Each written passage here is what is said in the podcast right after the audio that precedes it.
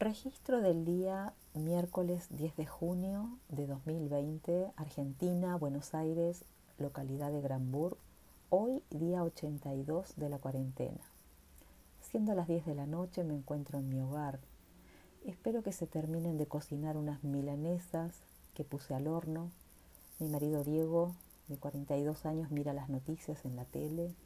A él siempre le gusta comentar, habla y se enoja por lo que ve. La cocina comedor da justo a la habitación de mi hija Jennifer, de 20 años de edad. Ella no hace mucho ruido, es como si no estuviera. Siempre está en su habitación durmiendo o estudiando. Comenzó su primer año de abogacía. Ahora por la cuarentena también está su novio Matías. A él sí se lo escucha. Él anda todo el día en la cocina, prepara mate o té mientras estudian. Ambos estudian lo mismo, bueno, ya está la comida, como siempre tengo que gritar a comer y le envío un mensaje a mi hija Micaela de 24 años. Ella es estudiante de la carrera de administración. Se hizo su habitación en la casa de atrás. Siempre le pongo comida. Golpean la puerta. Es Micaela con Ignacio, su novio.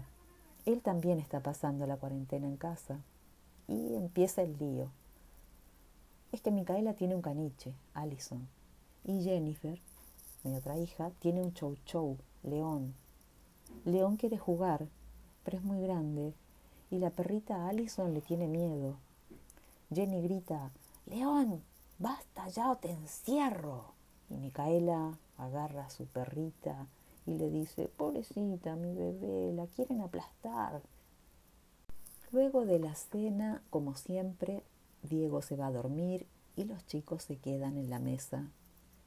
Micaela se hace su té con limón y charlan de sus cosas. Se escuchan risas.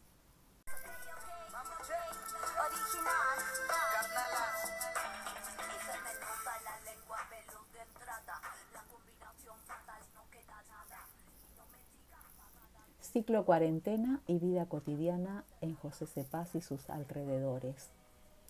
Autora Silvina Ojeda, alumna del primer año de la carrera Trabajo Social, materia Antropología Social y Cultural, Universidad Nacional de José Cepaz, julio del año 2020. Producción general, Laura Zapata.